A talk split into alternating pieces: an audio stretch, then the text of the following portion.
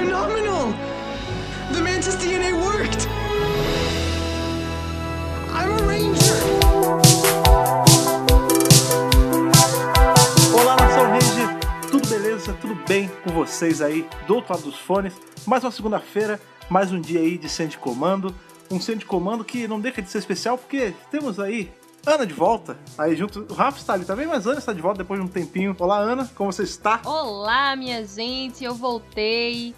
É, estou de volta aqui para as gravações do podcast e daqui a dois dias dos vídeos também. Não Sim. precisa ficar me mandando mensagem lá no, tá com lá saudade. no. Instagram. Ana, cadê você? Já estou de volta. Sabe onde ela tava, Fred? Ela tava na conferência de paz. É, E ela aí- foi pra conferência de paz, mas voltou. Isso. é, Voltou ela- com poderes a mais. Voltou com o Exatamente. Betalizer dela. Made Itália. É o Betalizer. Rafa, conta pra gente aí o que, que nós viemos falar em mais este centro de comando. Então, galera, é, para começar bem essa semana, vamos fazer aquele bom apanhado é, de Power Rangers das temporadas, né? No caso, hoje, Beast Morphers. E vai ser a primeira vez aí para a alegria do Fred que o podcast vai sair na frente. É verdade. E a gente vai fazer o apanhado de Beast Morphers até agora. Será que foi bom? Será que foi ruim? Valeu a pena? Teve momentos bons, momentos ruins. Então hoje é dia de comentar, não é não? É, exato. E aí você deve estar se perguntando, nossa, mas que coisa arbitrária, né? Por que vocês pegaram pra falar justamente agora? Porque caso você esteja aí meio fora da- dos acontecimentos, nós vamos entrar naquele, naquele não tão querido hiato, né, cara? A gente vai ter uma pausa aí dos episódios, então nas próximas semanas não teremos mais nossa rotina de assistir Power Ranger todo sábado de manhã. Então achamos justo falarmos dessa primeira fase da temporada e também fazer nossos apontamentos porque a gente espera pra próxima. Correto? Correto. Agora quando você falou é, não vai ter nos próximos sábados, veio uma dorzinha aqui no meu Veio, coração veio. agora. Ninguém gosta desse ato, eu não sei em que mundo eles acham que isso é marketing, gente. As crianças devem esquecer, sei lá. Mas sabe do que a gente gosta? A gente gosta de ler cartinhas aqui de vocês. Esse é Sim. um momento que a gente gosta bastante. Que é o momento que nós invocamos o Fred Verde e o, E o o Rafa Rafael Verde. Verde para ler aí as cartinhas. E essa semana, Fred, teve bastante coisa. Tivemos alguns é, evangelhos aí de, de leve. Olha aí, olha aí. E tô muito ansioso para comentar. Então acenda as velas verdes de nosso ritual, invoque as entidades e vamos ler nossas cartinhas.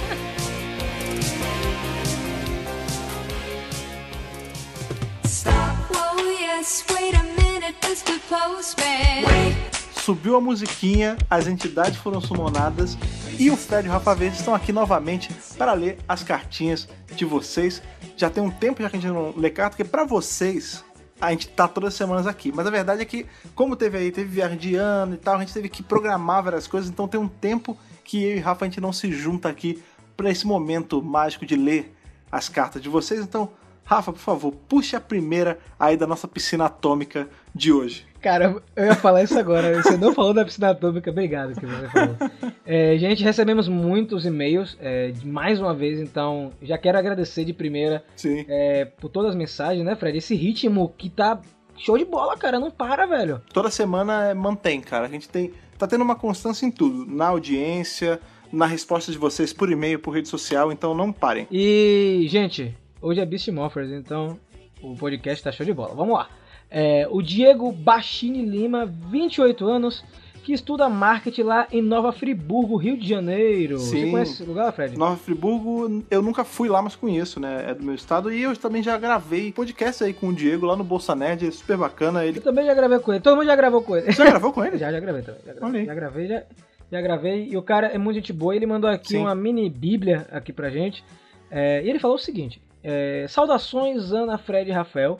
Estou literalmente desde o primeiro programa tentando arrumar algum tempo para escrever para vocês sobre os assuntos de cada programa, mas a falta de tempo não me permitiu nada, além de um tweet comemorando o verdadeiro presente que vocês me deram, que foi o lançamento de primeiro programa no dia do meu aniversário. Olha disso. Então, ele falou o seguinte: comecei a assistir Power Rangers em 95 e lembro de como era religioso acompanhar a série. E lembro da voz do narrador da Globo.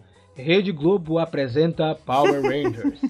É, era basicamente assim. Era assim Em mesmo. 96 tive meu aniversário de 5 anos, que foi temático da série. Estava usando uma camisa com estampa do filme de 95 que eu naquele momento não tinha assistido, visto que o último cinema de Friburgo tinha fechado entre 94 e 95 e só voltaríamos a ter um cinema em dezembro de 97. Caramba, cara. Perdeu a chance de ver um filmaço no cinema. Um filme maravilhoso, inclusive. Qual? O de 95? Claro. Mas ele, ele conseguiu de 97, pô.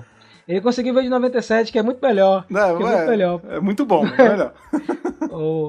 Ele estava usando um macacão azul, é, claro, e um visual que a mãe dele é, colocou acidentalmente, mas que lembrava muito o Billy. Eu gostava Ele- muito de usar macacão quando era moleque e era influência do Billy total, cara. Fred, não sei disso não. É porque, cara, nos anos oportunidade. 90, macacão era, era item obrigatório do guarda-roupa de todo mundo, né, cara? Se eu ver alguém andando de macacão na rua, é muito estranho. Qu- Quantos anos tem que você não vê alguém andando de macacão na rua? Vamos usar quando tiver em São Paulo, aí você, viu? Ok, se você arrumar um macacão pra mim e pra você, a gente usa. comprar esse estigma aí.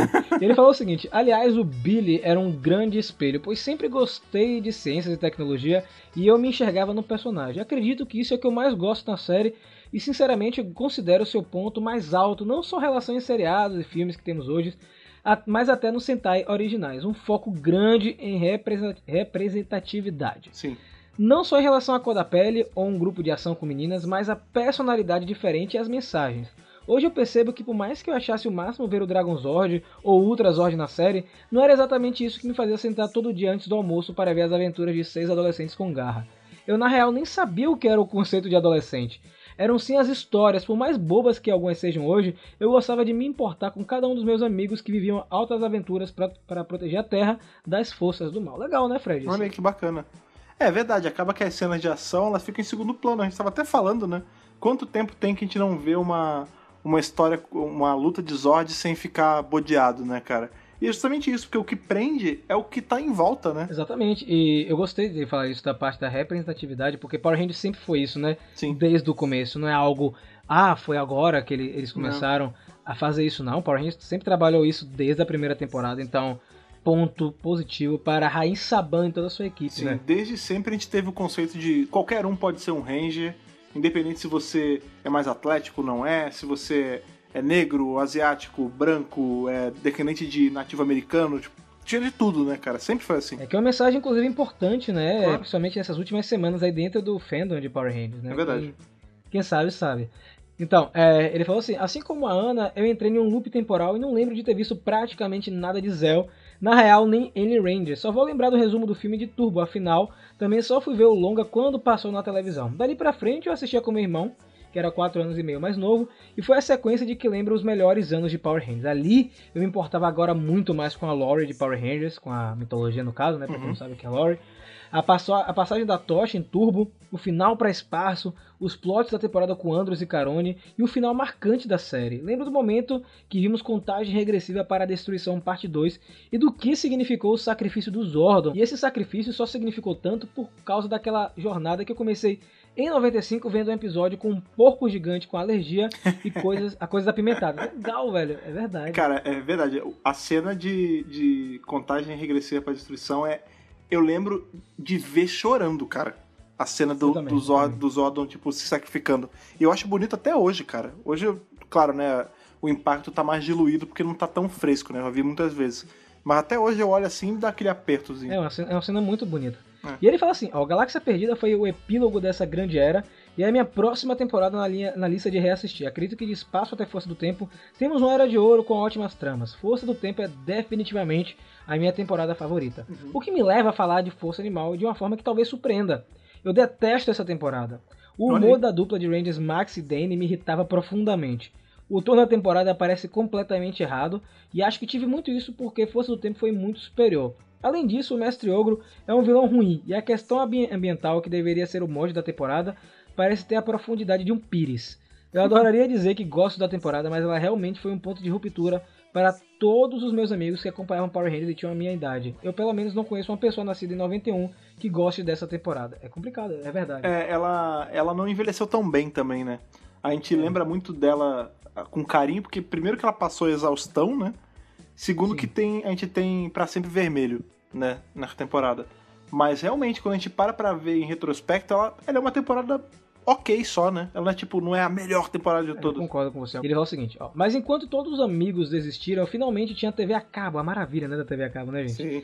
E comecei a ver Tempestade Ninja e me apaixonei pela temporada. O humor do Dustin era o tom exato que eu acho correto para Power Rangers. Eu realmente gostava da história e Lothar era um ótimo vilão. E Dino Trovão foi uma coroação ao meu coração que se incomodava com a falta de ligação com as temporadas antigas. Lembro que comecei a pensar em uma história na época de resgate, tentando na minha cabeça explicar de onde vinham os poderes e como os órgãos se ligavam a eles. Afinal, nunca deixaram de ser Megazords por algum motivo, né? Eu só fui Hum. parar de ver Power Rangers em SPD, eu já tinha 15 anos, mas não parei porque eu achava que era coisa de criança. Nunca tive vergonha de ver Power Rangers e Chaves, eu simplesmente não tinha mais tempo. Comecei a ter aulas nos horários da série, além, além disso, por ter visto episódios picados de SPD por anos, fui injusto com a temporada, achando que ela contradizia a força do tempo, quando é justamente o contrário. Quanto arrependimento por ter falado mal da temporada sem ter visto tudo, olha aí. Só fui voltar a ter contato com Power Rangers lendo em, alguma, em algum lugar sobre a volta para a Saban e a temporada de comemoração dos 20 anos. Eu assisti os primeiros episódios de Mega Force legendado no YouTube e fiquei encantado em como aquilo evocava Mary Morphy. Hoje eu vejo que o real problema foi evocar demais e não ter personalidade para criar algo maior e melhor. E melhor. Que era o que a temporada precisava. Ainda, ainda assim, eu não odeio Mega Force. Só acho que foi uma grande oportunidade desperdiçada. Com o anúncio do filme, não lembro bem quando soube, mas não assisti nenhum trailer para me manter limpo de qualquer spoiler, seja visual ou de enredo. Eu assisti o filme na estreia e alguns dias depois voltei para ver ele dublado. Devo dizer que ver dublado me emocionou mais na cena de Billy. Eu adorei o filme, achei que o Jeans Highlight soube, que, soube usar todos os designs melhor do que a produção do filme imaginou. Abro esses parênteses para dizer, ao ver os extras do Blu-ray, ver um dos produtores falando que teriam que fazer a Rita ser sexy, me fez dar um face palm. Sério, mesmo que estavam, que estavam pensando nisso. O que eu reparei depois é que não temos nenhum foco nas partes de Rita, já que é algo totalmente desnecessário. Sim. A única coisa que eu não gostei no filme foi o Megazord. Não pelo visual dele, embora os brinquedos tenham ficado horríveis, eu tenho que concordar muito nessa parte. É. É, mas pelo fato dele ter sido formado do absoluto nada, só porque os Zords normais estavam derretendo. A única explicação que é ruim, e só consegui pensar depois de ver o filme pela segunda vez, é que os Zords viraram dinossauros porque eram as criaturas mais poderosas na Terra naquele momento. Então eles viraram um ser humanoide, pois a raça humana é a mais poderosa do planeta. Caramba! Olha aí, faz sentido, né? Verdade, parabéns, Olha Diego, por essa teoria, viu? Acabei não conseguindo terminar esse e-mail nos dias que queria para aproveitar os temas do podcast que estava ouvindo, o que fez ele ficar tão grande assim. para fechar, com o último episódio, joguei muito jogo de resgate para PlayStation 1 e discordo um pouco do Rafa sobre ele ser feio já na época. Eu achava fantástico um jogo de movimentação 3D no PlayStation 1 e joguei muito, quase zerei. Gostava muito das fases de batalha de Megazord, mas sim, não só o jogo envelheceu mal, como o final do jogo é decepcionante para dizer o mínimo. Nada acontece. Nada acontece É feijoada. isso. É isso. Desculpem a quantidade absurda de texto e, e fico aguardando um programa falando sobre trilhas sonoras. Ah, boa. Espero poder fazer um crossover quando o meu podcast, o Por Trás da Máscara, sobre quadrinhos, retornar de seu hiato. Que o poder os proteja. Legal. Valeu, Diego. Talvez quando voltar a gente faz esse tema. Fica aí o convite para é, esse crossover aí com o Diego, que o cara manda muito bem. Sim. Olá, jovens com garra. Digo jovens porque adolescentes já não somos mais faz tempo. Olha, eu vou te falar que jovens, os 30 estão quase batendo aí, não tô tão jovem mais não, cara. Olha lá. É, me chamo Luiz Cláudio, sou do Rio de Janeiro, perto da terra natal, bairro do Fred, em Jardim Sulacap. Ah, Sulacap, pô? Sulacap. Caraca, claro que eu conheço Sulacap, cara. Eu já te falei, aquela região ali, Zona Oeste, zona... Eu, eu admito que a Zona Sul eu não manjo muito. Agora, Zona Oeste, Zona Norte, bicho, eu ru- ruleava aquele lugar, na palma da minha mão. Eu acho que toda, toda edição tá tendo um, um e-mail assim pra você, né, Fred? É verdade. Bate aquela saudade, não bate aquela Bate, nostalgia, cara. não? Eu tô, eu tô já indo pro meu sétimo ano longe do Rio de Janeiro e bate uma saudade. E, e é legal, né? Porque é, essas pessoas estão se identificando com você, com a gente. Isso Sim. é muito bacana. Esses e-mails, vocês mostrando que vocês estão se engajando aqui no centro de comando, isso é muito bom. é verdade. Agora eu feliz. fico só na espera da gente ter mais e-mails da Bahia, cara. A gente teve poucos, a gente só teve um só, Eu, né? eu, eu acho que teve mais um essa semana. Vou dar uma olhadinha aqui. Olha aí. é, se der tempo pra ler. Ele falou o seguinte: sou um professor de história que viu a estreia de Power Rangers na TV Colosso e que praticou karatê por causa do Ah, que Jason. maneiro. Conheci os Power Rangers mesmo já assistindo vários Sentai e não consegui fazer a correlação entre as duas franquias. Assisti Jetman, Maskman, além de Changeman e Flashman e outros graças aos meus primos, que por serem mais velhos que eu, através das fitas de videocassete que o pai deles trazia dos Estados Unidos, e que mesmo algumas estando em inglês, eles tentavam traduzir para o garoto de 6 anos, assistíamos durante a tarde, depois íamos brincar com os bonecos troca-cabeça, e ou jogar o saudoso game de Super Nintendo que ainda tem uma fita funcionando. Ele inclusive mandou a foto da fita, Fred. Oh, que maneiro. Sempre gostei de Power Rangers, apesar de chegar na idade do Isso é coisa de criança, eu ainda assistia escondido na Fox Kids barra Jetix. Acabei me afastando da franquia depois de Fúria da Selva, era um tempo de faculdade e a vida adulta lhe cobrava ser mais maduro. Voltei a acompanhar os heróis coloridos após assistir Gokaiger e desejar algo similar em Power Rangers. Um dos meus sonhos sempre foi escrever quadrinhos e ficções em geral. Após Gokaiger, reassisti todas as temporadas, li todas as HQs e entrei no grupo do Mega Power no Facebook, onde de vez em quando solto minha imaginação e posto algumas ideias e teorias como em uma possível adaptação nas HQs de Liveman se passar no passado do universo de RPM, histórias onde o Time Silver viajaria por vários períodos de tempo ajudando outros Rangers antes de se unir à equipe de Hyperforce. É. Imagina ele indo até a pré-história lutando junto com o Koda.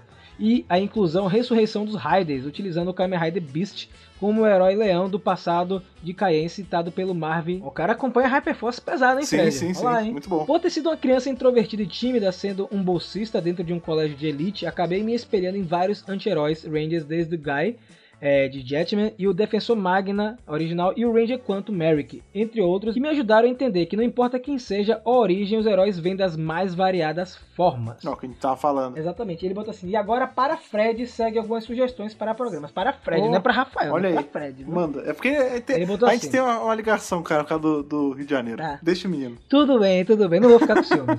É, ele botou assim, ó, Rangers, heróis e anti-heróis controversos, é um tema. Maneiro. Melhores vilões, Putz, esse, precisa fazer mesmo. esse precisa. Inclusive, é, eu fiz um vídeo, gente, de, de top vilões, fiz um de uniformes lá no canal, que é a minha opinião, e vocês não estão aceitando muito bem isso. Espero que se a gente for fazer uma coisa aqui no, no, no podcast, vocês entendam que são as nossas opiniões, e justamente o espaço de mandar mensagem, e-mail, É, é é para vocês mandarem a lista de vocês. É, uma coisa que a gente sempre fala é que, tipo, o podcast é, é uma conversa que a gente tem com vocês. E em conversa, cara, eventualmente você vai ter alguma, alguma opinião dissonante à sua. Não adianta. Acontece, é normal. É. E ele botou assim também outros temas. Jornadas de alguns Rangers, suas evoluções durante as séries. Uhum, O Cassie de Fúria da Selva, o Sky de SPD. Sim. É, Rangers imaginários, como vocês fariam, adaptariam alguma temporada passada, futura, séries do Super Sentai. E arrumando séries, apontando problemas e como poderia ter sido melhor algum ponto da temporada. E ele termina assim: Minhas temporadas favoritas, e pelo que ansei o programa, são Força do Tempo, Galáxia Perdida, SPD, Fúria da Selva, que ele disse que é a temporada mais underrated, e RPM, e ele adorou o programa. E por hoje é isso que temos a dizer. Continuem o programa que eu espero ansiosamente toda segunda-feira. E se um dia vierem para o Rio de Janeiro, façam um encontro Ranger que eu irei com prazer. Porque tem que ver o que, que tem de evento grande no Rio. Mas aí fica também a chamada que o Rafa sempre fala no canal. Se vocês conhecerem alguém que tá por trás de organização de evento, ou se você se tem alguma coisa aberta de, de evento, assim, de chamada, fala do Mega Power, fala pra gente que de repente a gente vai lá, faz algum podcast ao vivo. Tem bastante coisa que dá pra gente fazer. E Fred, ter o Dream Fest que vai ser em Porto Alegre foi por conta de indicação, né? Então Sim. mostra que tem o poder da indicação. Então é só vocês chegarem, ah, queremos o Mega Power aqui no evento, que a gente vai com muito prazer. Quando vocês indicam, tipo, por exemplo, nesse caso do Dream Fest, foi isso, né, cara? É, não, não achem que vocês não fazem a diferença, porque vocês fazem. E eu vou separar o último e-mail aqui, que ele é bem curtinho. Vai. Tá? Bem curtinho pra gente fechar aqui a última cartinha, que é o seguinte. Olá, galera do Mega Power.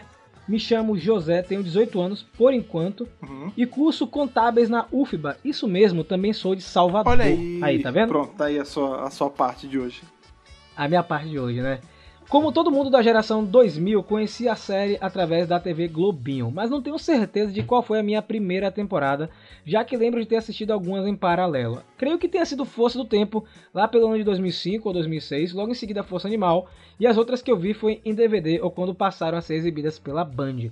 Queria muito ver um programa sobre como seria um embate entre todos os Rangers por cor e também por equipe. Quem vocês acham que são os mais fortes? E por que alguns Rangers têm muito mais poder que outros, mesmo não sendo mais experientes? É um tema até legal também, gostei, gostei desse aí. Falando com alguns amigos, eu percebi que Power Rangers é uma série mega inclusiva. Acho que foi a primeira série que vi um personagem negro que não fosse vilão, ou muito caricato, ou mesmo mulheres indefesas. Aqui temos personagens negros com várias personalidades, desde brincalhões até líderes sérios. O mesmo para personagens femininas, e isso dá um charme pra série. Sim. Ia ser muito da hora um vídeo sobre isso também.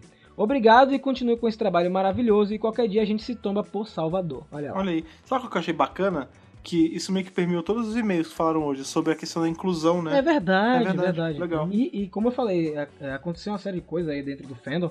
E é, é legal a gente comentar sobre isso. Porque Power Rangers passa essa mensagem. E eu acho que até mesmo Beast Morphers, que a gente vai comentar hoje, também tem essa mensagem, não tem, Fred? Ah, com certeza, cara. É, Beast Morphers, ela pegou aí o melhor que a gente tem tido de Power Ranger nos últimos 20 e poucos anos, e isso não ficou de fora. Então vamos embarcar aí na cyberdimensão para falar dessa temporada maravilhosa que infelizmente entrou em ato. Sim, com certeza. Lembrando aí que você sempre pode mandar o seu e-mail pra gente para megapowerbrasil.gmail.com Coloque no assunto o podcast que você tá falando, seu nome, sua idade e da onde você veio, pra gente poder bater esse papo aqui no nosso bloco de e-mails. Mas sim, vamos aí atravessar o, o cyberportal e comentar sobre a temporada que a gente já tá com E saudade. dessa vez quem vai atravessar esse portal é o Rafael e o Fred Verde, que vão sair aí A da. gente vai sair pra parar o Ivox. Exatamente. Vamos lá.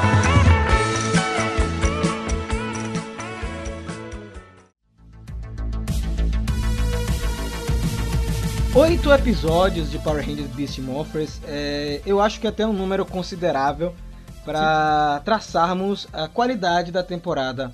Eu acho que assim, um Tokusatsu, isso inclui Power Rangers, Super Sentai, qualquer um desses na verdade, Kamen Rider, pra gente Uhum. ter uma noção de como vai ser é, a temporada, é sempre bom a gente ver os cinco primeiros episódios, porque aí você tem uma noção do tom que a direção é, vai conduzir.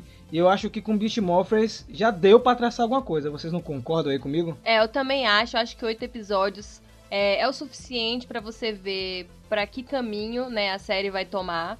E dando uma adiantadinha de leve, eu tô feliz com o caminho que a série tá tomando.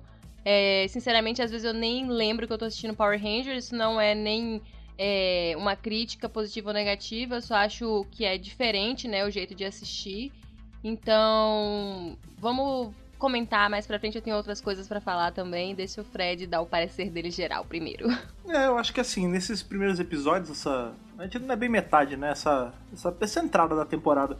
Eu senti que ela já explicou ao que veio. Né? A gente teve. Em oito episódios, a gente já teve referência a um monte de coisa. A gente já teve ela mostrando o ritmo um pouco mais acelerado da narrativa do episódio. a- o descarte da obrigatoriedade de algumas coisas, tipo. Ah, o modelinho de luta de robô gigante tem que ser sempre igual. Não, tipo, cada semana é inovado de um jeito. Então, assim, eu acho que ela já mostrou, tipo, os primeiros oito episódios foi pra testar as águas, sabe? Tipo, ó, galera, a partir de agora é assim, beleza? Pega esse ato aí, digere esses oito episódios, depois a gente volta desse jeito, tá? Só pra vocês lembrarem. Eu acho que, assim, o saldo pra mim é positivo. Com certeza. Eu acho que também rolou muito aquela cobrança. Ah, será que eles vão conseguir manter o nível do Beasts Unleashed, que foi o primeiro episódio, né? Uhum. Será que eles vão conseguir conduzir? Eu assisti o segundo episódio na época, eu senti que teve uma diferença do primeiro, mas foi só uma impressão. Tinha- a gente comentou aqui no podcast. Sim. É, porque tem aquela comparação com o primeiro episódio, mas se você for traçar os que vem em seguida, tá tudo no mesmo nível. É, tá tudo muito bom. É, eu acho, como a Ana falou, parece um seriado diferente. É, A Hasbro adotou um tom, assim, que é, é- acho que é bem característico dela. E isso ficou visível até para não só os fãs, mas como astros de Power Rangers, né? O próprio Peter Sudasso, é, que fez o Preston em Ninja Steel e, e o Marvin Hyperforce, ele comentou no Twitter dele que Beast Morphers tava com a cara diferente, é, tava com uma pegada diferente, e o termo que ele utilizou foi é, mudou o jogo. É, você Uhum. sente que alguma coisa é, vai ser conduzida é, de forma completamente diferente, eu falei diferente três vezes, da última era Uhum. da, da Saban. Vocês estão sentindo também que a série ela tá mais serializada? Eu digo assim, Totalmente. tipo, é, antes a gente tinha aquele modelinho monstro da semana, né? Cada Uhum. episódio era fechado em si. Agora não, tipo, é uma grande linha, assim, é totalmente serializado, é muito mais próximo do que a gente tem com as séries da CW, com as séries gerais, assim, de super-herói. É, eu acho que antes você meio que já sabia a fórmula do episódio, sabe? Você fala assim, ah, tá, vou sentar aqui pra assistir, porque eu tenho que assistir, né? Então você sabe tudo exatamente o que vai acontecer. Dava até pra prever as piadas do monstro, né? Porque a piada sempre tem a ver com o que o monstro é ou ele está fazendo. Uhum. É, inclusive, acho que isso é um dom, né? Dos roteiristas de Power Rangers, sempre conseguir casar a piada com o que o monstro é. Eles fazem um E- laboratório disso, né? Exato. É, mas assim, nesses episódios de Beast Morphers, pelo menos esses oito primeiros, você tem momentos que você tá ali, assim, acompanhando realmente o- aquele episódio, aquele, aquela trama, sem saber exatamente o que vai acontecer, nem a hora que o Megazord vai ser chamado. Como o Fred mesmo falou, eu tava aguardando mais pra frente, mas as batalhas são é, muito diferentes. É, eu até, pela primeira vez, não tenho ficado chateada de assistir Batalha de Megazord, o que eu acho incrível, acho que eles merecem um parabéns. e é isso, realmente parece uma série, assim, de TV que não é Power Ranger. É, outra coisa assim que deixa todo, todo o lance de Beast Morphers bacana é que é perceptível é, o quanto a Hasbro é, deu dinheiro para produzir a série, a temporada no caso. Porque desde o primeiro episódio nós temos os episódios praticamente americanos. Praticamente todas as cenas são feitas pela Hasbro. Então você tem Sim. assim, de um episódio de 23 minutos, tirando do Megazord, que é sempre versão japonesa, né? Sempre cenas do Go Busters, você tem cenas de luta aí de 2 minutos no máximo, é, que é de cena japonesa. E nesse lance de você ter muita cena americana, você tem a liberdade de criar uma história exclusiva e única, assim como foi com Espaço, Galáxia Perdida, RPM. E por incrível que pareça, são temporadas que justamente por conta desse detalhe de ser bastante americanizada, são temporadas memoráveis e que os fãs reverenciam até hoje. É, outra coisa sobre essa mesclagem de cena, a gente estava até comentando quando a gente estava assistindo os que estavam faltando aqui, é que como eles acertaram no tom dessa vez, é, falando de cor mesmo agora, uma parada visual. É, Power Rangers sempre dava aquela pecada, né, em ter uma imagem às vezes superior, que é uma pecada, mas assim, é, no fim, claro, a imagem deles era superior, mas assim, não casava muito bem com a filmagem japonesa. Você sabia exatamente quando mudava a filmagem. O escudo do Tommy que diga, né? Pois é. Fora os elementos físicos, né? É, eu ficava muito. Assim, uma coisa que sempre me chamou muita atenção foram as cores. Tanto que em Power Rangers Samurai mesmo, eu sempre zoava com o Rafa que tinha o Ranger laranja, o Ranger Samurai laranja, né? Que quando o vermelho aparecia, ele tava tão saturado que não era vermelho, era laranja. Então, era visível isso quando passava pra filmagem japonesa. E como tá bem mesclado, como foram atenciosos, né? O Anik Cosplay foi atencioso ali ao construir os uniformes com os mesmos materiais ou então materiais muito parecidos. O tom de filmagem da série, você não percebe quando vai pra cena de Megazord que não são eles. Eu acho bacana aí você destacou um ponto importante, né? Que isso é um input do Anik Cosplay, né? Que antes de tudo, antes de ser produtor de, de conteúdo de dentro da série, né? Produtor da parte das vestimentas e tudo mais, ele é fã da franquia. Então a gente vê que é uma, é uma temporada que ela tá tendo entrada de todas as frentes, né? A gente tem os fãs que já trabalhavam na, na Sabanha agora na Hasbro, que é o caso da Melissa Flores. A gente tem dos casos de fãs que não trabalhavam e foram chamados para prestar essa consultoria, prestar esse serviço para a série. E você vê a série se preocupando em dar pro fã o que ele tava querendo, que é uma coisa até bem simples, né? Que é tipo reconhecimento de que todas as outras temporadas existiam, né? É, e eles têm feito isso muito bem, tipo, é como se eles tivessem pego o melhor de cada mundo e juntado nessa temporada. E ele mostrou já nesses oito primeiros episódios. né? É, outra coisa assim que é, já entrando já na, na parte técnica, na parte de construção de roteiro, é, é um elenco muito legal. É um, é um elenco que você simpatiza é, rapidamente. Eles são bem legais, bem sinérgicos. É, eu acho que na verdade é uma coisa que a gente não pode reclamar é, de Dino Charge pra frente. É, até mesmo Samurai. É, eu acho que é, é, o, o elenco está sendo bem escolhido, né? O cast. Eles são bem unidos. Apesar de Megaforce ter uma direção um pouco mais ou menos, você consegue sentir que os atores são bem unidos. Eles têm acertado nisso. E, e Beast Morphers isso fica bem evidente. Não só os Rangers, como também todo o elenco de apoio, né? Porque o Nate ele começa como elenco de apoio, você tem o Ben e a Betty, você tem a comandante Shaw, todos eles funcionam muito bem. É, o prefeito Daniels é um personagem fantástico, é um personagem com muitas camadas. Inclusive, quando a gente for falar dos episódios favoritos, eu vou citar um que eu gostei bastante. É, eu acho que a Hasbro, é, barra Saban, né? Porque a gente sabe que ainda tem esse dedo da Saban. Inclusive, quem escreve a maioria dos episódios é a Becca Barnes, que escreveu Super Ninja Steel e Dino Charge. É, tem, acertaram bastante nisso. E a parte legal é que eles tiveram uma liberdade de roteiro que a Saban não estava dando. Engraçado você falar isso sobre a qualidade dos roteiros e como o elenco em si ele é, é gostável.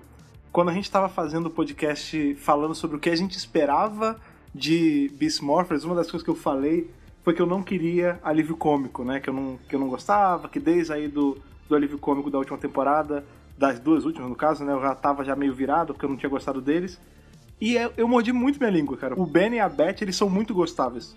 Tipo, todo episódio tem alguma, alguma ajuda deles, assim, de um jeito super galhofa, mas não tem como você não gostar, né, cara?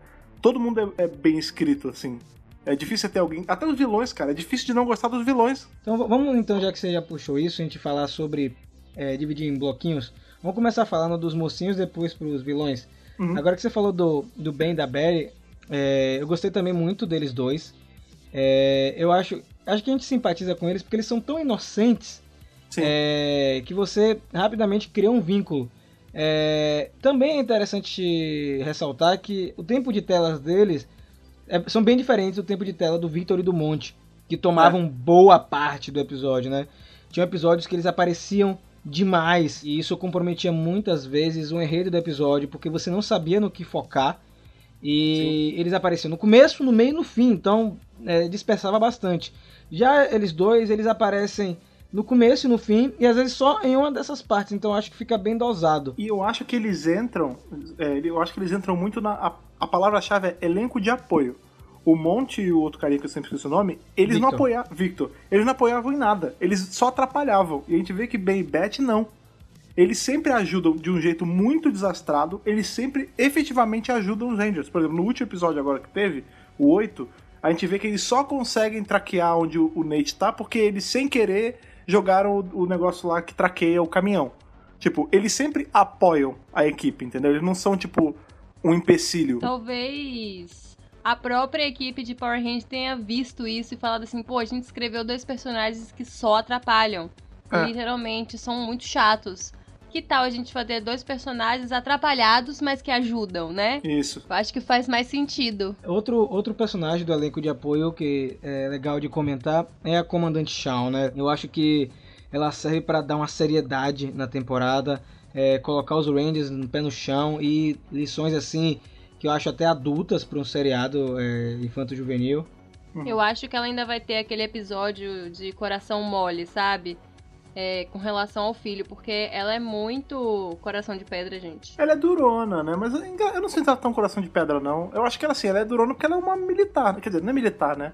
Mas ela é uma um cargo de chefia ali, tipo. Não acho tão... Não é, não é como se fosse o pai do, do Ranger Vermelho de RPM, que era duraço. Ele é, ela é mais de boa. É que eu acho que ela tem que passar essa seriedade mesmo, né?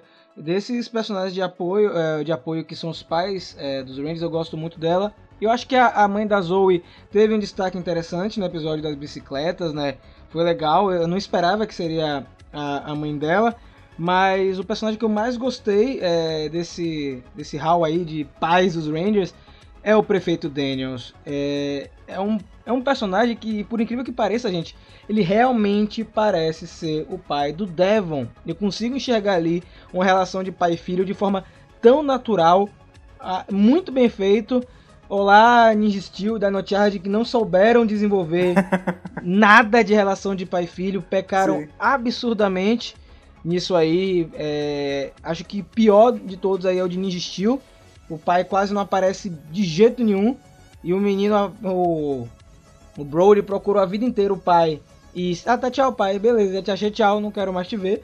E aí você tem agora o, o Devon e o seu pai de uma relação tão íntima é, que você consegue entender os dramas de cada um. Eu acho assim, quando foram criar esse personagem, eles olharam, eles pegaram o Obama e falaram assim: vamos fazer um Obama em Power Ranger? Vamos. Ele é tranquilão, você vê que ele é das bicicletas, ele, ele admite que ele errou. Tudo bem que ele, ele demite ali o- a galera dos empreiteiros ali, todo mundo sem emprego. Mas ele. Mas você vê que ele é todo pró-natureza, e ele é amigo do filho, ele é amigo dos amigos do filho, e ele é amigo lá da, da capitã. Ele não tem, não, não, tem personagem mais de bom coração ali, cara. Você você concorda, Ana? Que é o Barack Obama de Power Rangers? Eu acho que sim. É, eu acho que ele realmente é um personagem que você pode contar, sabe? É aquele personagem que não vai passar a perna em ninguém, que vai ficar sempre do lado do bem. Eu vou deixar pra comentar os Beast Bots e o Nate mais pra frente, tá? Ah, É, Vou puxar logo pros vilões. É, Os vilões de Power Rangers sempre são um destaque, né? Porque sem os vilões não tem Power Ranger. Então é preciso que tenham vilões convincentes, que passem alguma ameaça e que sejam carismáticos. Sim. Então a gente aí tem quatro vilões é, principais, né? A gente tem o Rox e o, e o Blaze, nós temos o Scrolls e o Evox. E eu vou deixar aí o Fred começar falando aí do, da dupla, a Roxy e o Blaze. Cara, Roxy, ela entrou aí num, num hall em que tava só Divatox, Astronema. Ela é muito legal, cara. Tipo, ela é aquele tipo que você sabe que ela é, ela é ruim, mas ela é maneira de ver. Tipo, a gente tem no. Nesse episódio de. Agora, esse último. Tem uma hora que ela fala do Nate com desprezo. Aí você olha e fala: Caraca, a bicha é o capeta. Mas não tem como não gostar dela. Ela me lembrou, sabe quem, Fred? A, a Tenaia. Me lembrou muito a Tenaia, Tenaia, também. sim. Você vê que tem maldade no olhar dela. Diferente da Tenaia, não, eu acho que não tem a parte boa ali, né? A parte boa dela tá lá em coma depois do primeiro episódio. Mas ela, todos os atos de maldade dela, você fica, pelo menos eu, fico esperando, ó, ela vai fazer alguma parada ruim agora. Blaze, eu acho, ele é legal, mas ela é mais legal que ele. Eu acho que sempre que é, tá os dois, ela rouba a cena pra ela. Ele seria legal se não tivesse ela. O Scrozzo, ele é o, o ajudante da temporada, ele é o Fincer da temporada. Eu gosto dele. Ele, pelo menos ele tem personalidade quando ele fala. E o Evox, ele é o, o Vegix, né? Cada episódio a gente tá tendo uma comprovação disso. Então, é. A da dupla de, de vilões, eu gosto muito dos dois. É, eu gosto bastante do Blaze, gosto muito das cenas de luta que envolve ele. É, gosto da versão morfada, tanto dele quanto da Rox. Eu acho que ficou muito bem feito isso. Gosto da personalidade deles.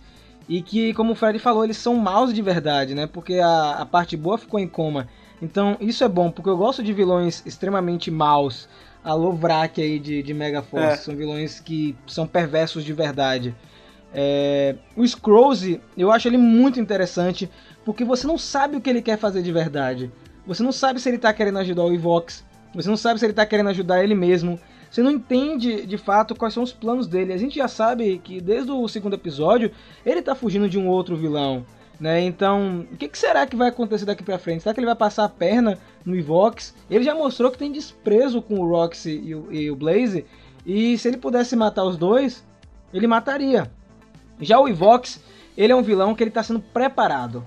É, não sei se vocês perceberam, mas ele fica só de fora, falando, assim como foi o Vendix, né? Ele só falava, falava, até a hora que ele ganhou o primeiro corpo. E a gente, caramba, o Vendix, ele, além de ser um, um vilão calculista, ele é perigoso. Então eu acho que no momento que o Evox tiver um corpo, a gente vai ver de fato é, todo o poder dele.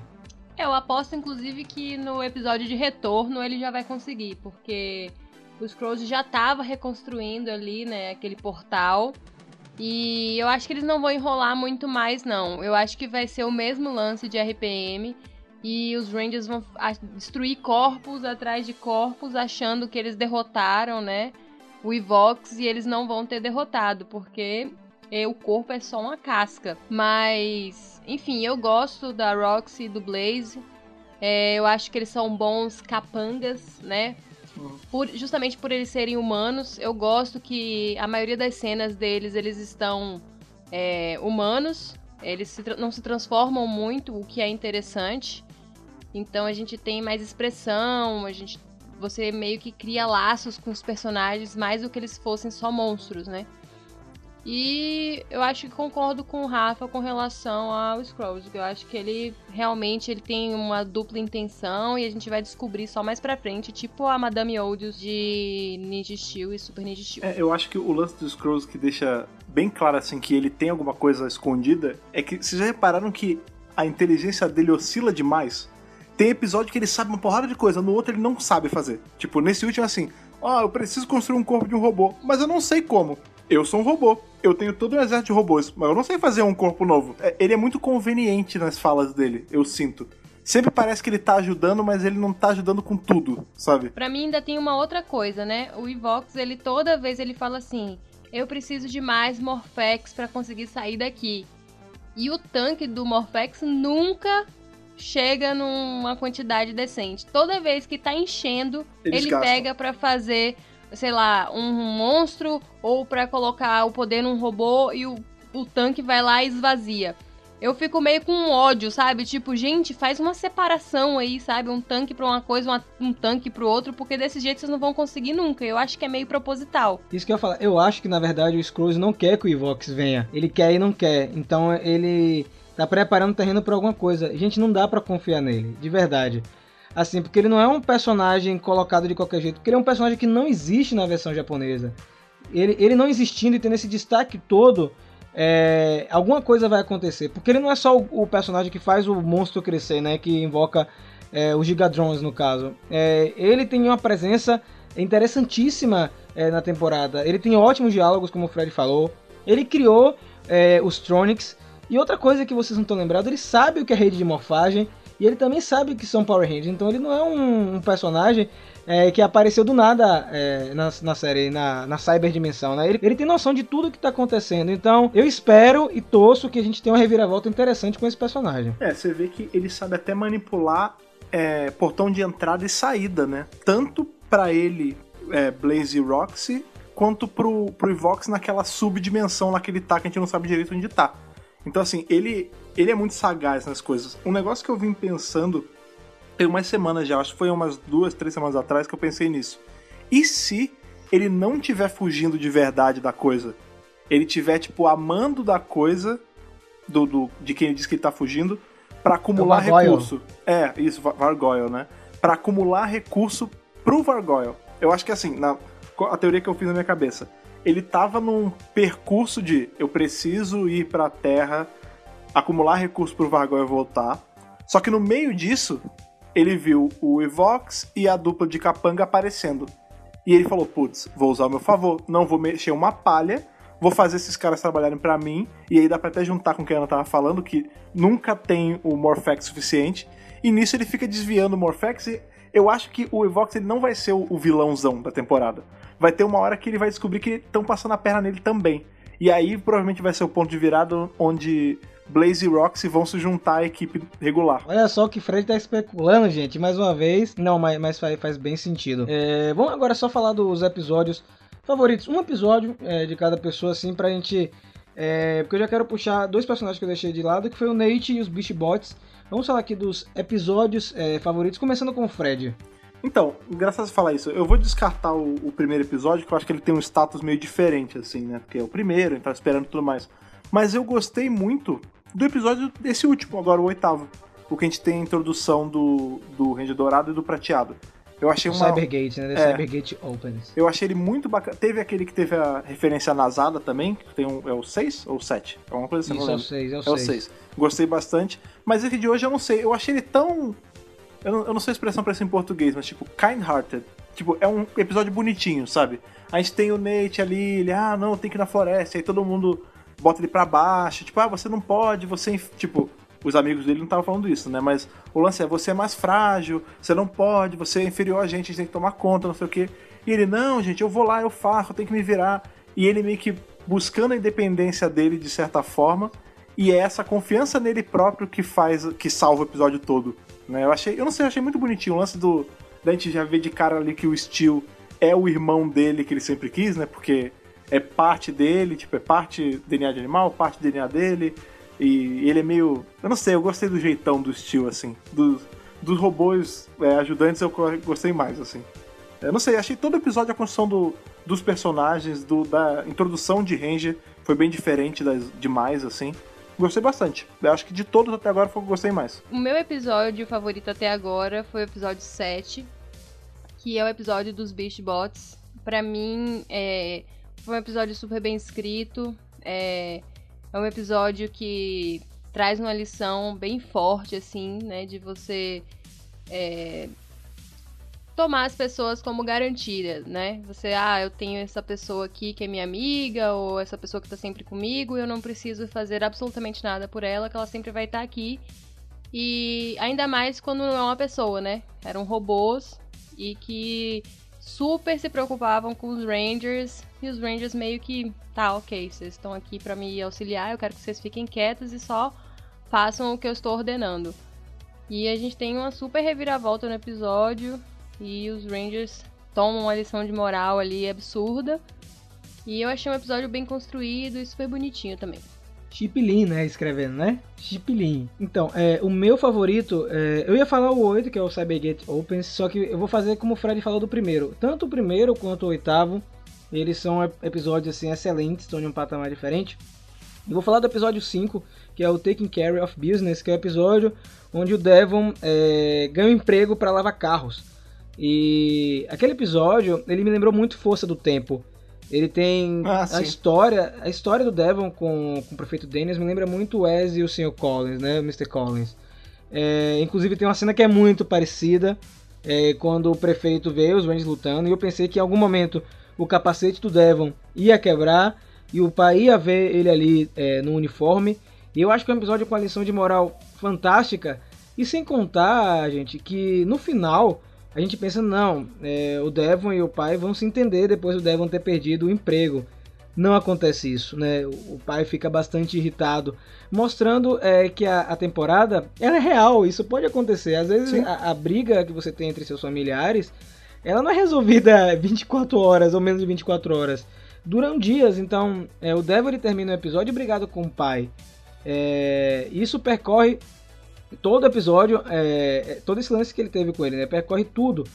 Inclusive, é, a gente vê isso é, como consequência no episódio 6 também. E aos poucos eu acho que ele vai conseguir se reconciliar com o pai. Porque o, o Daniels, o prefeito, ele não vê o Devon com bons olhos, né? É um menino relapso, só quer saber de jogar, é, não quer procurar fora um da linha, né? certo. É fora da linha, que é algo muito real e assim. Gostei do episódio, é, gostei dos efeitos especiais também, das lutas foram bem legais, então a gente teve muita luta americana. Sem contar que eu achei um episódio super natural e normal, assim. Algo que aconteceria, gente. E as locações também estavam ótimas, né? Aquele, lugar onde ele lavava, lavava os carros estava legal. O, o chefe dele não era aqueles chefes caricatos demais de Power Rangers. Ô, eu sou o chefe, vou te demitir. Não, conversou com ele, sério. Então, assim, o 5 eu gostei bastante. O oitavo, mas assim, em geral, todos os episódios têm as suas particularidades, todos são muito bons. Já que a Ana falou do episódio 7, vamos puxar aí pros Beast Bots. Vamos falar deles aí rapidinho. É, nós temos três Beast Bots na temporada, que é o Jax, que é o coelhinho, né? Danny DeVito. O Danny DeVito, exatamente. É, porque ele parece um Danny. Eu comentei isso com o Fred na primeira vez. É, cara, ele É. só falta o charuto pra ele. Dá um charuto e um chapéu Não, falta o charuto. Você tem o Cruiser, que é o do vermelho, né? Que é muito legal também. E tem o Smash, que é o do Ranger azul. E já como eu perguntei o episódio favorito de cada um, eu vou perguntar qual o Beast Boy favorito de vocês, começando agora com a Ana. O meu favorito é o, o Smash. Eu acho ele fofo e eu acho que, inclusive, ele não recebe o amor que ele precisa. De todos, ele é o que mais precisa de amor. Ele precisa de é abraço. E o Ravi é muito gente ruim, É. sabe? O- o- Ele só precisa de um abraço às vezes. E ele é muito ruim, tipo, ah, sai daqui. Entendeu? Eu acho que. Inclusive os outros Rangers podiam também dar amor pra ele, já que ele é tão necessitado. Sim, é verdade, cara. Ele, é não tem a apreciação que ele merece, né, cara? Qual que você gosta, Fred? Eu já sei qual que você gosta. Ah, cara, o meu é o Jax, eu gosto demais dele. Ele é, é o, jeitão, o jeitão meio mafioso italiano dele. Ah, não sei o que, eu não sou fofo. Eu, eu curto. Eu curto. Italiano. É, porém o Steel nesse último episódio ele meio que entrou no pódio ali junto com o Jax pra mim, porque aquele jeitão meio tipo, ó, eu sou um robô, sou legal pra caramba, hein, ó, vem aqui, eu vou atirar primeiro, hein. Sabe esse jeitão meio descoladão dele, eu gostei. Ah, é, tem o Steel agora também, tem o né? Steel, tem pô. o Steel. Aquele ali tem a autoconfiança e a autoestima que eu gostaria de ter. Todos temos que ser um pouquinho Steel, É né? verdade, eu tinha esquecido do Steel. Eu gosto muito do Jax também. Eu acho ele engraçadíssimo. Ele tem um pouco da personalidade também da contraparte japonesa. O estilo, é, eu gosto. Eu gosto muito do Smash. Na verdade, assim, os Beast Bots foram muito bem construídos para você simpatizar com eles. E precisava sim ter um episódio deles, porque quando você assiste o episódio seguinte, você já vê com outro olhar. Você já vê eles dentro dos Zords de outra maneira. Você se importa mais, né? E Eles não são só o se manche. importa mais, exatamente. Por exemplo, um personagem que era um robô foi da temporada anterior, que não era bem desenvolvido, era o Red Bot. É. E, e era um personagem que aparentemente ia, ia ser interessante e não foi aproveitado. E agora você tem três, três robôs, são três, não é um só, que são bem explorados.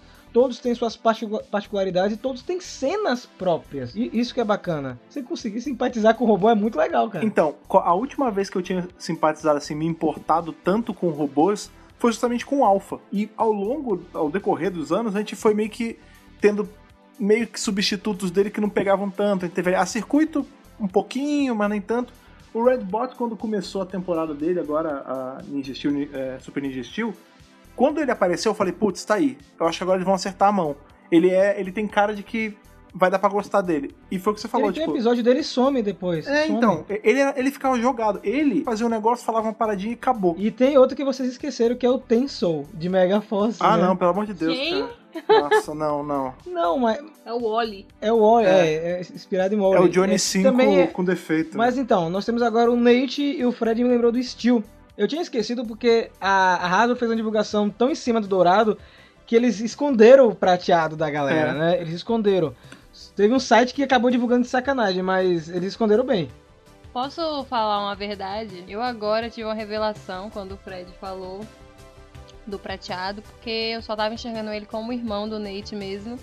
E agora eu compreendi que ele, na verdade, é o robô do Nate. Mas ele é o Beast É, do é o- Nate. Mas Eu- eu não, eu não tinha percebido, Ah, entendeu? Ele era um brinquedo de verdade. é, ele é o um Pinóquio, menino né? de verdade. Ele é tipo Ele era o Pinóquio, exatamente. Ele era um menino de verdade. Que não façam isso no final da temporada, pelo amor de Deus.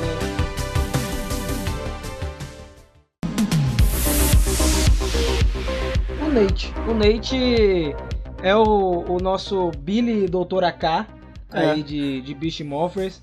É um Ranger também que me lembrou um pouco o Zig, porque ele não tem como lutar, ele é todo destrambelhado um pouquinho. O sorriso também, não sei, ele é, uma É. mistura de, de coisas legais que deram certo é, em Power Rangers. E ele se tornando o Ranger Dourado é bacana. Eu vi até uma entrevista do Abraham, que é o ator, que o Nate em, em batalha ele vai ser muito eficiente porque ele conhece o Evox, ele mexe em tecnologia, então ele pode é, atacar o inimigo de forma mais precisa. Eu não sei o quanto eles vão explorar isso, mas já que o ator soltou isso, em entrevista provavelmente vai acontecer. E o sobrenome dele é Silva, então provavelmente ele é brasileiro. Agora, você tava falando sobre esse lance dele ser. dele ser o. Né, ele vai ser eficiente porque ele manja, ele entende do Evox. E tem uma outra coisa também. Ele que faz os equipamentos. Então, assim, não vai ter ninguém que seja mais proficiente com todo o equipamento do que quem faz, né, cara? E isso me lembra muito. Você lembra que na, em Mighty Morphin, quando a gente tem ali. Tem uma fase que o Billy começa a fazer um milhão de gadgets. Aí ele faz, tipo, um espelho pra Kimberly. Ele faz, tipo, tem sub-armas que ele cria. E eu achava isso muito maneiro, tipo, ele tá na luta e ele que fez o equipamento pra usar na luta, tipo. E agora a gente tá vendo isso meio que se repetir agora em, em Morphers. E eu acho que vai ser uma constante isso, não vai ser algo é, pontual de um, dois episódios, eu acho que vai ser constante. É, o Nate, ele também ele tem um coração de ouro, né? Ele, ele é carinhoso com a corrente amarela, né? Com a, com a Zoe. É, ele se preocupa com os Rangers. E ele queria ter um irmão. E aí você tem o Silver, finalmente vamos falar dele agora, né? Esse Beast Bot aí que ia servir de corpo para o Evox. E eu já vou abrir um parêntese porque eu achei que isso ia acontecer no primeiro momento.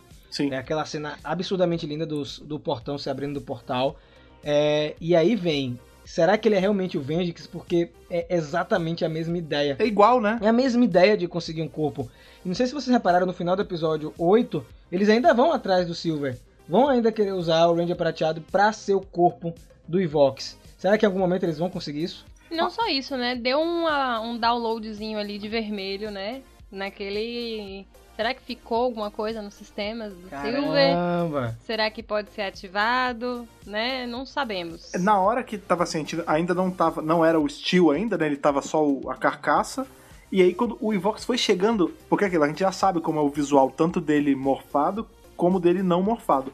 E eu fiquei pensando, cara, Sabe o que ia ser muito maneiro? Se a gente visse ele com o capacete alterado, pra ao invés de ser um, um besouro, ser tipo uma serpente, sabe? A gente, eu imaginei que a gente ia ter, sei lá, alguns episódios com ele versão Evox, sabe? Com capacete de serpente, e só depois eles iam, sei lá, fazer o download lá certo e fazer ele virar o inseto que ele é. O que é, o que é interessante é o seguinte, Fred. Se eles fizerem é, o Ranger prateado com resquícios do Evox, é mais fácil de fazer do que o Beastbot. Porque o Beastbot eles teriam que refazer a- o capacete, a fantasia. E se ele for transformar, ele, o Evox conseguir possuir ele é, rapidamente, a gente vai ter só a cena dele mofado e sendo um vilão. Então é, é mais fácil pra Hasbro fazer. É que eu queria que tipo, ele tivesse um visual alterado, tipo, que nem quando, quando o vermelho ele vai usar o golpe final do Zord, que tem a o capacete dele muda e não tem isso em, em GoBuster.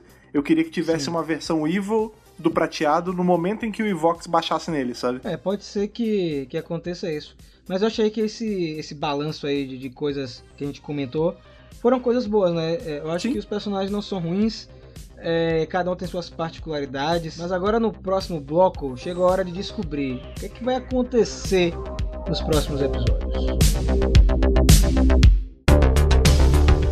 Bem, a gente pode, na verdade, renomear esse bloco aí de o que, que pode acontecer pra Teorias Malucas, epi- episódio 9 pra frente, né, cara? Vamos lá. Ana, o que, que você acha? qual é- de todas as teorias que você já maquinou na sua cabeça nesse tempo que você tá assistindo a temporada, manda, o que, que você acha que vai acontecer daqui pra frente? Eu acho que a gente vai ter um momento ali, homenagem à RPM, onde logo no primeiro episódio, o, é, o episódio de retorno, o Evox já vai conseguir o primeiro corpo e vai ter aquela coisa dos Rangers tentando derrotá-lo. E eu não sei se eles vão ter noção de que não vai funcionar, né? Porque é apenas uma carcaça. E eu acho que isso vai acontecer durante uns episódios, talvez uns três ou quatro ou menos, não sei. E, é, enfim, a gente vai a partir disso evoluir. Ou o vilão vai acontecer alguma coisa, ou vai aparecer aquele outro vilão e vai dar uma reviravolta aí na, na temporada. Eu acho que é isso que vai acontecer. Eu não sei exatamente em que momento eles vão conseguir despertar a Roxy e o Blaze. Mas eu vou dizer pra vocês, eu tô muito ansiosa é, para esse momento, porque eu acho que a Roxy é uma menina doce, então eu acho que vai ser mais fácil. Mas eu fico muito assim, imaginando sempre que eu tô assistindo um episódio, como é que vai ser a reação do Blaze quando ele voltar e tiver, assim, plena Consciência. né? é, plena ciência, né, e noção do que, que aconteceu, de que ele foi substituído pelo cara que ele não gostava. E eu acho que ele não vai reagir muito bem. E eu quero saber se eles vão manter esse cara, assim, chatão até o fim. Uhum. Ou se eles, ele vai ter um arco de redenção, vai acontecer alguma coisa que vai fazer ele mudar de opinião e tal. Então, é, como a Ana falou, é, eu acho que nós teremos já o Evox com seu primeiro corpo aí para causar muito problema para os Rangers, né? O, o portão está sendo reconstruído, né? O portal lá, o Cybergate. E como a gente já sabe de algumas coisas que vazaram de filmagens é, dessa primeira parte, o Ranger Vermelho vai ganhar um power-up, né? Que não existe na versão japonesa. Não sei se vai chegar a ser um Battleizer. É, acho que vai ser uma armadura para lutar contra o Evox. É, Ah, vai ser um Battleizer, provavelmente. Não sei se vai ser um Battleizer no primeiro momento, é, mas vai ser uma. Acho que eles vão ter que ter um novo armamento pra lutar contra ele. E lembrando a gente também que em Go Busters, mais pra frente, eles têm um power-up que são os Beast Bots, né? Os Beast Bots É. viram a armadura deles. Então, eu acho que também pode acontecer, talvez não nessa temporada, mas na outra, dessa armadura surgir, talvez até pra lutar contra o Vargoyle, mas é mais pra frente. Então, vamos falar de Beast Morphers. Então, é, eu acho que vai ter o Evox com seu novo corpo, a gente vai ter os Ords do prateado e do dourado sendo aí construídos pra fazer parte da- das lutas, né? Porque eu acho que quando o Evox ele conseguir seu corpo, ele vai ter a capacidade de criar os próprios é, Robotrons e Gigadrons dele, então vão ser é, monstros mais perigosos, então eles vão precisar de um upgrade é, para lutar contra eles. Será que quando ele tiver um corpo, ele vai se infiltrar no robô gigante? É, eu pensei isso, às vezes ele vai baixar no Gigadron. Seria louco, hein? Cara, isso seria muito bom, ia ser bem diferente, né? Eu acho que a gente vai ter um teaser muito grande da segunda parte, né? Porque é, a gente acompanha os Instagrams aí dos atores, e eles leram os roteiros e disseram que a segunda parte de Beast Morphers é de explodir mente. Então eles devem estar preparando algo grandioso pra gente. E sinceramente, eu acho que vai vir algo grandioso sim. Porque do que a temporada entregou até agora, tá muito bom. Não, não tem nada a desejar. A gente já sabe que vai ter um crossover aí com alguma temporada. Provavelmente Dino Charge. Então, é, eles devem estar preparando isso com muito cuidado. Eles estão segurando muita coisa. A Hasbro tá segurando demais. Eles não deixam vazar nada assim. Com exceção desse negócio do crossover, que quem vazou foi o. A, a Dublê, tia que tava né? passando na praça tirou uma foto. É, esse, esse tipo de coisa. Mas é, eu tô. Eu tô ansioso pela primeira vez assim, de verdade pra saber o que vai acontecer depois do hiato. Eu tô muito irritado com o hiato. porque precisa aparecer. O problema vai vir agora, né? É só um parêntese. Beast Morphers vai estrear na França em maio. Hum, olha aí. Vai estrear na França maio. Yes! E o primeiro, o primeiro dia de exibição, na primeira semana, eles vão exibir quatro ou cinco episódios seguidos. Power Ranger Rouge. Ou, ou É. seja, Vai ter é, episódio adiantado em francês. pode acontecer o que aconteceu de Megaforce pra frente, que foi a França exibir tudo antes dos Estados Unidos. Vive la France. É muito chato porque não tenho como acompanhar em francês, que eu não manjo nada de francês. Então, é, é difícil. Troy! Mas Troy, né? Era assim em, em francês. É, mas as minhas expectativas são essas. Eu quero agora ver se nosso querido amigo Fred pensa parecido ou tem alguma divergência aí. Não, ah, eu acho que vai seguir pra essa linha mesmo, assim. Uma coisa que é inevitável, isso vai rolar o quanto antes, a gente vai ver sim o Evox pegando corpo, a gente vai ver aí a mais integração do prateado e dourado nas lutas de, de Megazord e tudo mais. Isso eu acho que já tá meio estipulado, assim. Isso é, tá a dias de acontecer, é só voltar do hiato. Mas pensando mais à frente, assim, conforme vocês foram falando, eu fui anotando aqui, tentando colocar em ordem meus pensamentos. E vamos lá. O que eu acho que vai rolar? Em dado momento, a gente vai descobrir que Vox é um decoyzão. Tipo, ele não é o vilão da temporada. Eu acho que os vilões, os atores estão falando tanto que ele explodir a cabeça por conta disso. A gente tá sendo ensinado que o Vox é o pior vilão que essa temporada tá tendo e ele não vai ser. Ele vai ser destruído talvez até antes do final da temporada e o vilãozão maior vai ser o Vargoyle. Beleza, isso é uma coisa. No momento em que ele for destruído, Blaze e Rock se acordam com as memórias e vão dar um jeito de acessar os poderes deles de novo e vão integrar a equipe. Eu acho que isso eventualmente rola. Em paralelo a isso, a gente tem um pensamento. Em Go Buster, tudo bem que é num dos filmes, a gente tem dois Rangers a mais: o preto e o verde. Não acharia impossível a Hasbro tentar adaptar esse preto e verde como Blaze e Roxy ou até como, como os alívios cômicos. Não vamos esquecer aí que a Hasbro tá gastando dinheiro. Faz muito tempo que a gente não tem um Ranger original americano Sim, em uma temporada. sim. É... Não acho impossível de aparecer, não, de verdade. O que eu realmente queria, olha só, gente, Hasbro, tudo bom? Era que o Blaze acordasse revoltado e desistisse e falasse assim: pra mim deu. Olha aí. Porque vocês botaram esse cara aí, eu não quero. Porque eu que sou o bonzão, eu vou embora. Só que a Roxy não, e aí eles fizessem uma Ranger ou branca ou rosa e colocasse ela como a outra moça da equipe, porque tá faltando, né, gente? Isso ia ser maneiro. Isso ia ser legal. É, eu acho que o lance do Blaze é que ele vai ser tipo um Ranger Quantum. Não! Não, eu acho que vai, vai rolar uma parada assim, sabe? Ele vai, querendo ou não, ele é o outro vermelho da temporada. Aí ele vai ver que ele não pode ser o líder mais. Aí, juntando com essa, com essa teoria, ele sai. Ele vira tipo um renegadão, assim. Out, outcast total. Vai, ele ajuda do jeito dele e não se junta com a galera. E eventualmente, o poder da amizade traz ele pro, pro seio da família ali, Ranger nova. Mas não aconteceu isso com o Eric, não. Ah, não, no final o Eric tava de boa, pô. Mas o Eric, ele é só chato. Ele é só chatinho. Mas eu gosto do Eric. Ah, no, Não. no final ele fica de boa, pô. Todo mundo vira, vira Bom, ele- soldado lá prateado, pô. É, mas eu acho que é, eles vão, vão continuar dormindo até a segunda temporada. Ou eles vão voltar, só que o vilão novo vai corromper eles mais uma vez. Hum. E aí a Roxy, ela vai finalmente usar o traje da versão japonesa da cor roxa. Ah, pode ser. Porque, porque a versão amarela, ela não existe esse traje amarelo em GoBusters. Então, eu acho que eles vão tentar trazer a, a Roxy roxa, porque eu vou traçar um outro paralelo. A Tenaya, ela tem a Tenaya 7 e você tem a Tenaya 15. Porque quando a Tenaya 7 recobra a consciência, assim como a Astronema também, Uhum. é, ele, o vilão, ah, no caso de upgrade, é Astronema, verdade. é, o, o, o, em, em espaço, é, nós temos a Astronema com uns implantes para voltar a ser maligna. Sim. É, e em RPM, a Tenaya é reprogramada para a Tenaya 15. Nossa, pode crer. então é, é capaz da Roxy é, recobrar, acordar, só que aí o vilão, ou o Evox, ou o Vargoya, ou o próprio Scrooge fala, não, ela é muito interessante pra estar do nosso lado, e a gente vai tentar corromper ela, e ela vai vir com o traje roxo, que é o traje da versão japonesa. É uma possibilidade também. Uma outra coisa que eu pensei também, mas é, é a viagem total, não tem embasamento, é só achismo. É, a gente sabe que vai ter o crossover e muito provavelmente vai ser aí com Dino Charge, porque, enfim, tem o crossover japonês também, que é com, com as versões de Dino Charge e de Dino Thunder, né? E Mary Morphin, E né? Mighty Morphin, é. Eu acho que a gente vai ter o Sled voltando mais uma vez. Sim, por favor, Sim, porque traga o Sled. o, o Sled, sempre que ele volta, ele some de uma forma misteriosa que ninguém sabe onde ele foi parar.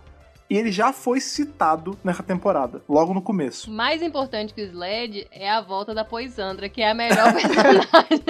Agora, que você falou uma coisa interessante, eu comentei isso no vídeo é possível crossover lá no canal do Mega Power. Uhum. É, você falou que o Daniel citou o Sled. Ele citou mais dois vilões: Sim, Galvanax irrita. e Rita Repulso. Então ele citou três temporadas diferentes: Dino Charge, Ninja Steel e Mary Morphin.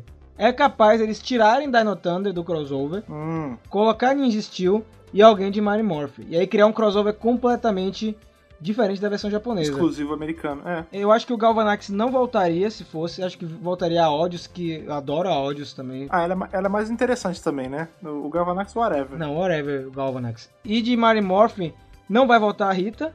Seria o Goldar do filme do. Do especial, né? De, se eles forem adaptar o especial à risca. E eu gostaria muito que esse especial ele fosse realmente muito especial e, e surpreendessem os fãs. É, a gente sabe que o Brendan Merria, que faz o Tyler, passou um tempinho aí na Nova Zelândia, dizer que foi pra fazer uns eventos aí. Mas o evento era só um final de semana, né? Então, ele levou o colete dele vermelho, ele encontrou com o Yoshi Sudarso por lá também. A gente sabe que o ator que faz o Chase já mora em Nova Zelândia.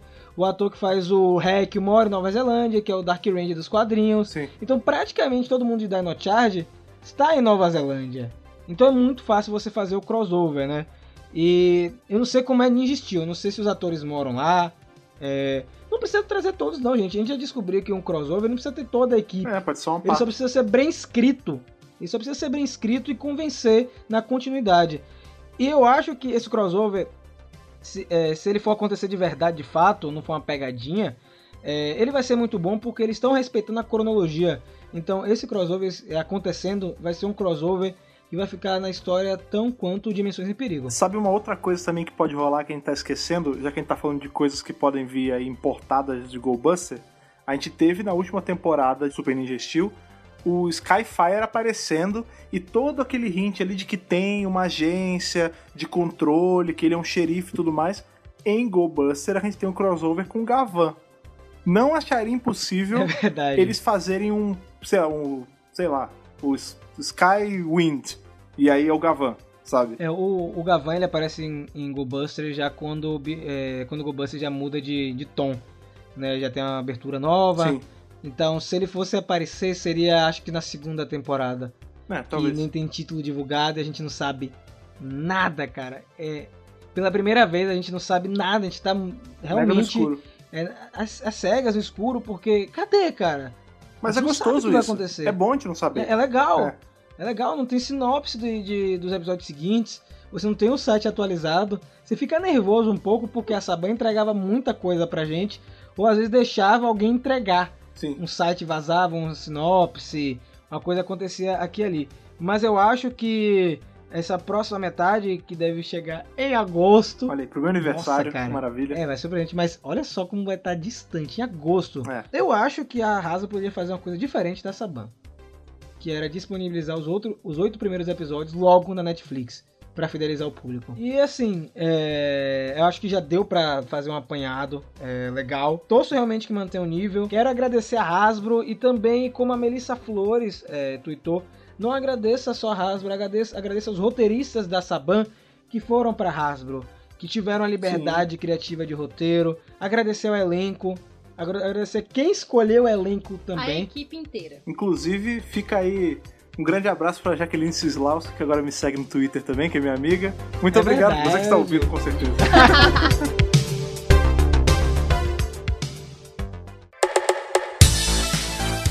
E aí, depois da gente deixar todos vocês que estão ouvindo com a cabeça fervilhando de tanta teoria e informação, porque na verdade a gente veio. O que a gente veio falar aqui é que a gente gostou pra caramba dos episódios até agora, né? Porque eu acho que é uma coisa que a gente não sente há muito tempo, né?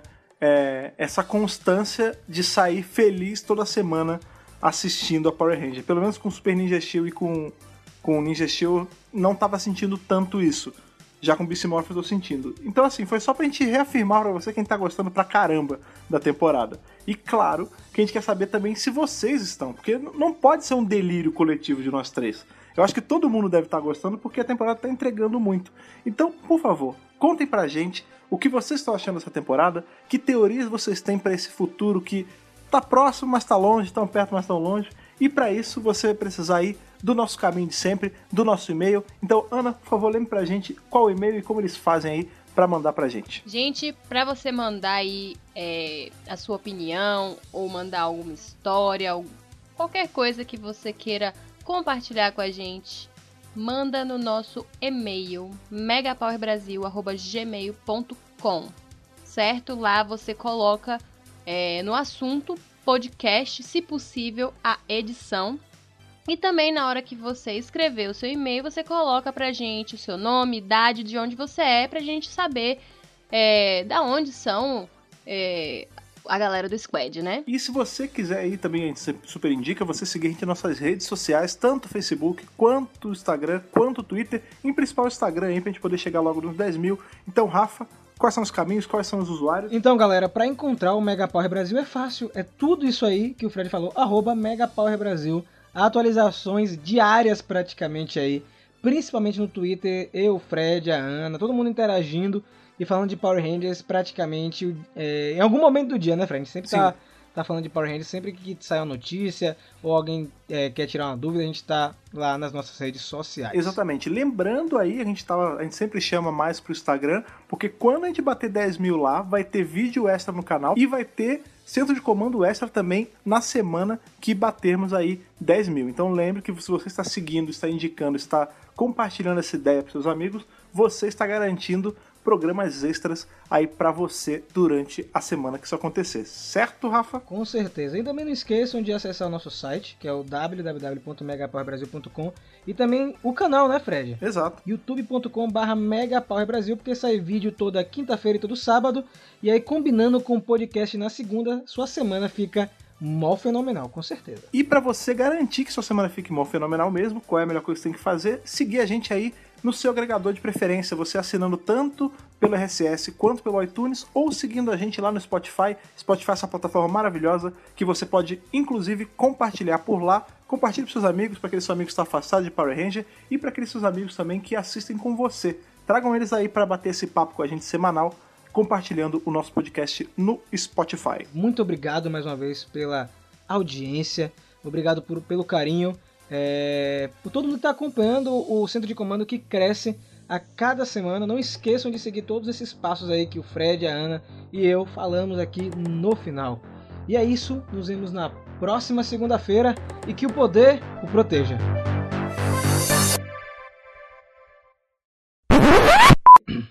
Peraí, vamos lá. Peraí que o catarro tá massa aqui. É, eu tenho que beber aguinha, né? Porque é aquele bom e velho pigarro italiano. Cara, eu fico com Pigarro. quatro copos d'água aqui. Pigarro. Eu acho também, eu acho que. É, Peraí, oi- tá passando a moto. Brrr. É. Uma moto. Meu Deus. Você é idiota, viu, Fred? Você criou um problema. It's me. Vai. Vai, vai lá. Moto. tá. É, pode acontecer, como aconteceu de Mega Force pra frente.